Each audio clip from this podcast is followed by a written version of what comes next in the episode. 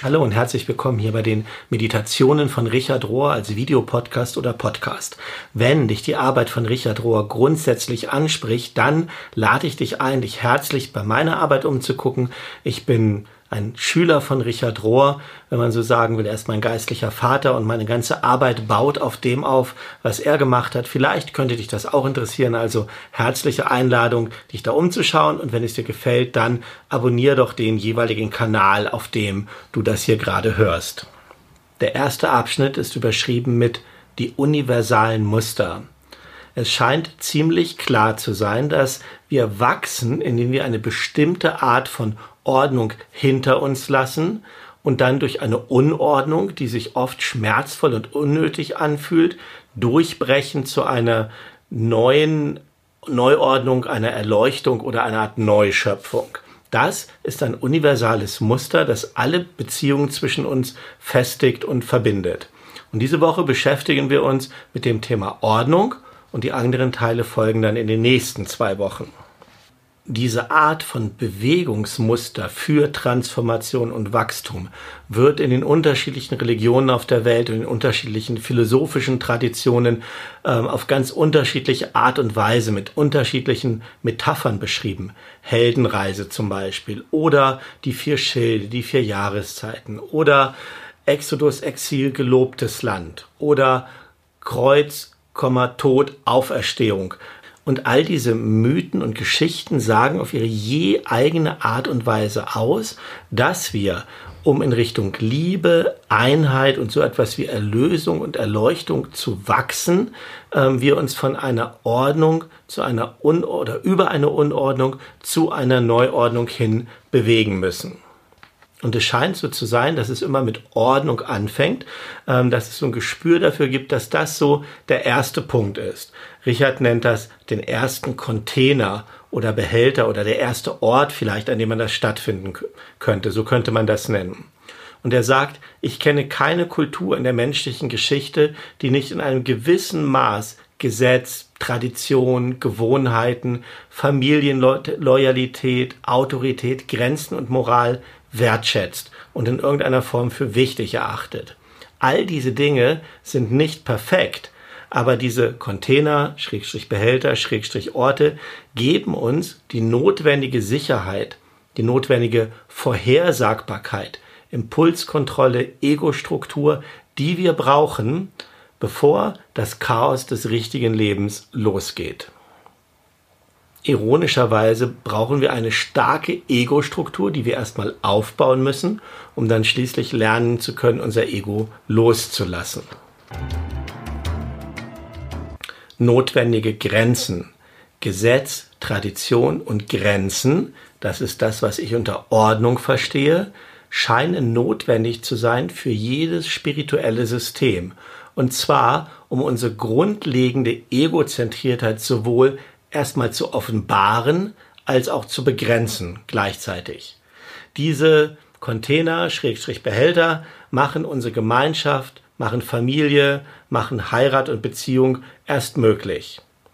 Grenzen scheinen der einzige Weg zu sein, dass Menschen einen Platz finden, an dem sie feststehen können, einen Platz, an dem sie beginnen können, einen Platz, von dem sie sich dann wegbewegen können. Die menschliche Seele gedeiht gut auf einem soliden Untergrund. Und ganz speziell ist das so in den ersten Lebensjahren.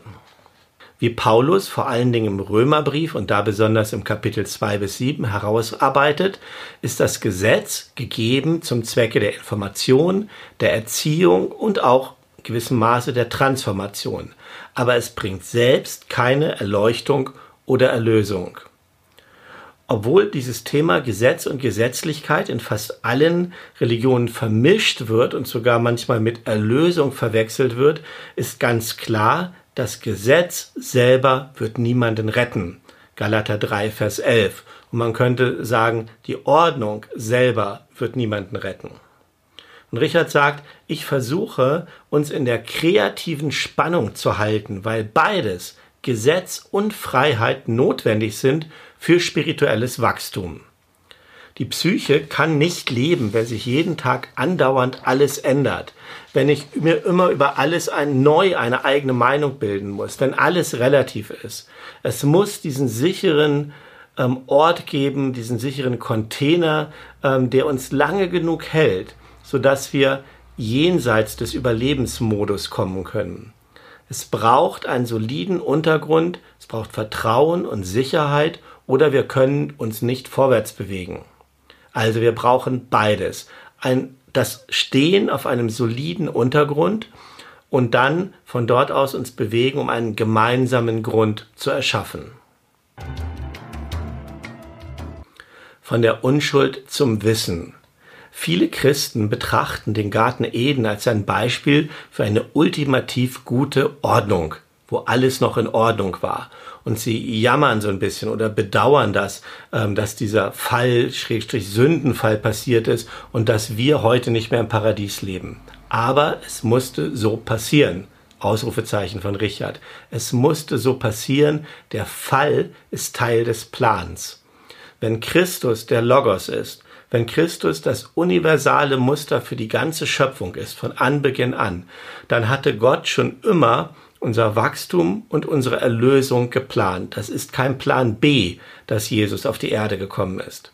Und in diesem Abschnitt jetzt beschreibt Howard Turman 1900 bis 1981 gelebt, die kreative Spannung zwischen Unschuld und Wissen. Er sagt so, das Setting ist der Garten Eden. Adam und Eva sind die zentralen Figuren in dieser idyllischen Umgebung. Alles ist friedlich. Alles ist unschuldig. Und er beschreibt dann die Geschichte, dass sie alles nehmen durften, bis auf diese eine Sache, die sie genommen haben und dann aus dem Garten vertrieben wurden. Und dann fährt er fort und sagt, mit dem Erlangen des Wissens, der Erkenntnis, haben sie ihre Unschuld verloren. Der Übergang von Unschuld zum Wissen ist immer herausfordernd und voller Gefahren. Da ist etwas sehr Komfortables und sich selbst Vergewisserndes an der Unschuld. Es bedeutet nämlich, in einer statischen Umgebung zu leben, in dem das einzelne Individuum nicht herausgefordert wird. Ihm wird nichts abgefordert, als einfach da zu sein. Für alles andere wird gesorgt, alles andere ist garantiert. Aber wenn das Wissen kommt, dann dreht sich die ganze Welt von oben nach unten. Die Bedeutung der Dinge beginnt aufzuscheinen und noch wichtiger, die Beziehung zwischen den Dingen offenbart sich das erste Mal. Fragen werden gestellt und Antworten werden gesucht. Eine seltsame Unruhe kommt über den menschlichen Geist und das sich anstrengen, das sich nach vorne ausstrecken, wird zu einer Art zu leben, zu einer Lebensweise. Es ist ein Hunger erweckt, der niemals gestillt werden kann. Ein Mensch wird sich seiner selbst bewusst und eine Dringlichkeit zu wissen, zu verstehen und Antworten zu finden, treibt ihn an. Dieser Prozess, diese Bewegung von Unschuld zu Wissen ist niemals beendet. Und immer gibt es das Reich der Unschuld, immer gibt es diese Bereiche der Unschuld, die unberührt vom Wissen sind. Und je mehr Wachstum im Wissen erfolgt, desto mehr wird sich das Individuum bewusst über diese Dimensionen von Unschuld. Die kosmische Ordnung. Für Teilhard de Chardin und Compañeros, das kostet mich echt Überwindung, hier diese französischen Namen auszusprechen, weil ich das so gar nicht kann und überhaupt keine Ahnung haben, ob die richtig oder falsch oder wie die ausgesprochen werden. Also der jedenfalls, ein französischer Jesuitenpater, hat gesagt, die physische Struktur des Universums ist Liebe. Und Richard sagt, wir könnten sagen, dass Liebe das universale Ordnungsprinzip ist. Im folgenden Abschnitt gibt es dann so ein fiktives Gespräch von, das Barbara Holmes sich ausgedacht hat ähm, vom CAC, die kennen wir ja schon, zwischen zwei Menschen, die ich nicht kenne und das ich auch nicht im Ganzen übersetzen kann. Aber da ist ein Satz, den ich zitieren will, der wichtig ist. Und dieser Satz ist von Turgut Marshall und der sagt folgendes. Lasst mich ein paar wenige kosmologische Dinge sagen während unsere menschlichen Gesetze dafür da sind, zu verhindern, vorzuschreiben und zu bestrafen, scheint das Gesetz des Universums sich darauf zu fokussieren, zu verbinden, to attract, Attraktion herzustellen, also Verbindung herzustellen und insgesamt einen kosmischen Zusammenhalt zu erschaffen. Und Richard sagt dann dazu, ich wünschte, mehr von uns würden diese Gesetze des Universums einschließlich Destruktion, einschließlich Dynamik, einschließlich Evolution verstehen und akzeptieren, anstatt sich so sehr auf eine Law and Order, also diese Recht und Gesetzdenken zu fokussieren, wie es in unserem Land und auch in unseren Kirchen passiert. Weil Jesus selber hat aufgezeigt, dass himmlische und menschliche Gesetze nicht die gleichen sind. Und Jesus hat sich geweigert, den menschlichen Gesetzen Geltung zu verschaffen oder er hat sie eigentlich sich überhaupt damit zu beschäftigen. Er hat sich geweigert, sich überhaupt damit zu beschäftigen, mit den Dingen, die er als irgendwie zweitwichtig oder überhaupt nicht wichtig betrachtet hat. Nämlich so etwas wie rituelle Gesetze oder Reinheitsgesetze oder Anforderungen oder Regeln für Zugehörigkeit. Er betrachtete das als menschliche Gesetze, die viel zu oft anstelle von Liebe gesetzt werden. Ehrfurcht, Wunder und Liebe. Die Aktivistin und Menschenrechtsanwältin Valerie Kauer lehrt uns, dass Ehrfurcht und Wunder uns bereit machen für eine größere Tiefe an Leidenschaft, an Verbindung und an Liebe. Sie sagt, Wunder sind unser Geburtsrecht. Sie kommen ganz leicht in der Kindheit, dieses Gefühl, Staubwolken im Sonnenlicht tanzen zu sehen oder in einen Baum zu klettern, um den Himmel zu berühren oder einzuschlafen mit der Frage, ob das Universum wohl ein Ende hat. Das alles sind Dimensionen des Wunders. Und wenn wir so sicher und genährt genug sind, um unsere Fähigkeiten zum Wundern zu entwickeln, dann beginnen wir auch, uns über die anderen Menschen in unserem Leben zu wundern, über ihre Gedanken und Erfahrungen. Wir beginnen zu verstehen, dass sie so weit und komplex sind wie wir selber. Dass ihre innere Welt so unendlich ist wie unsere eigene. In anderen Worten, wir sehen sie als gleich an. Und wir suchen nach Informationen darüber, wie wir sie lieben können. Wunder ist der Ursprung für Liebe. Der Ruf nach Liebe jenseits von unserem eigenen Fleisch und Blut ist tief in uns verwurzelt. Es gibt ein Echo in uns, tief bis zu den Aussprüchen von indigenen Anführern, von geistlichen Lehrern und sozialen Reformern und Rinnen ähm, durch alle Jahrhunderte hindurch. Sie alle haben den Kreis erweitert, was es bedeutet, dazuzugehören, einer von uns zu sein. Und wer deshalb würdig ist, dass wir uns um ihn kümmern und für ihn sorgen. Und das was früher nur eine spirituelle Wahrheit war, wird jetzt immer mehr durch die Wissenschaft bestätigt. Auf eine unsichtbare Art und Weise sind wir alle Teil voneinander. Wir teilen ein gemeinsames Erbe mit jedem und allem, was auf der Erde lebt. Und du musst nicht religiös sein, um dich für Wunder zu öffnen. Du musst nur anknüpfen an diese Erinnerung, die du einst als Kind hattest. Wenn du dich erinnerst, wie du dich wundern kannst, dann hast du alles, was nötig ist, um zu lernen, zu lieben. Eine weitere Reise. Wenn wir in dieser ersten Phase von Ordnung gegründet sind, und nicht alle haben das Privileg dafür, so gegründet zu sein, dann fühlen wir uns unschuldig und sicher. Alles ist grundsätzlich gut, alles hat Bedeutung und es fühlt sich so an, als ob das alles geradewegs von Gott kommt, solide und für immer. Das ist unsere erste Naivität. Und wahrscheinlich ist es deshalb so, also weil wir denken, dass das geradewegs von Gott kommt, dass wir so einen Widerstand haben, diese Unschuld zu verlieren. Denn es fühlt sich oft so an, als ob wir den Glauben verlieren würden. Die meisten Weltbilder bauen auf dieser Perspektive auf. Es ist die Perspektive und die Aufgabe der ersten Lebenshälfte, die die meisten von uns damit beschäftigt, das Überleben zu sichern. Und wahrscheinlich haben die meisten Kulturen und Individuen durch die Geschichte sich hauptsächlich damit beschäftigt, schlicht weil sie für weitere Dinge keine Zeit hatten. Wir machen das, was wir für richtig halten in dieser ersten Lebenshälfte.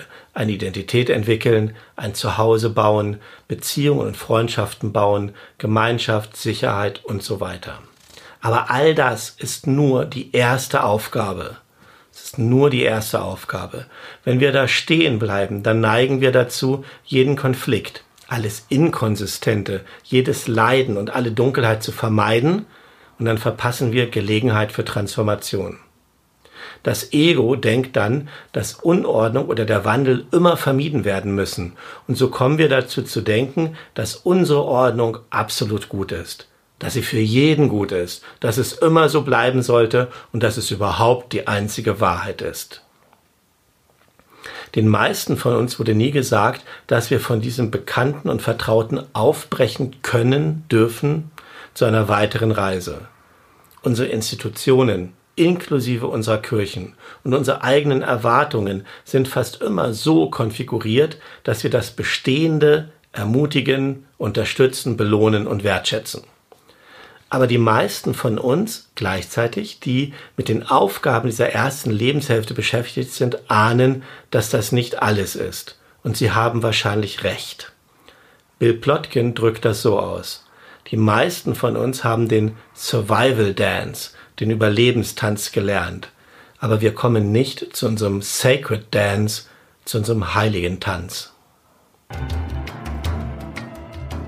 Soweit die Betrachtungen zu dieser Woche und wie gesagt, die nächsten zwei Wochen folgen die anderen beiden Punkte. Zum Schluss eine Übung, die heißt mutige Kreativität.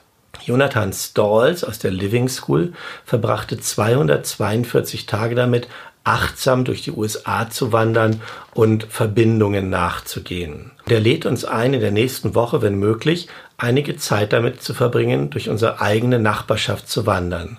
Und dafür bietet er folgende Struktur an. Vorbereitung. Benutze am besten ein Notizbuch und schreibe auf und lade Ziele, Schmerzen, Träume, Visionen ein, mit dir zu wandern.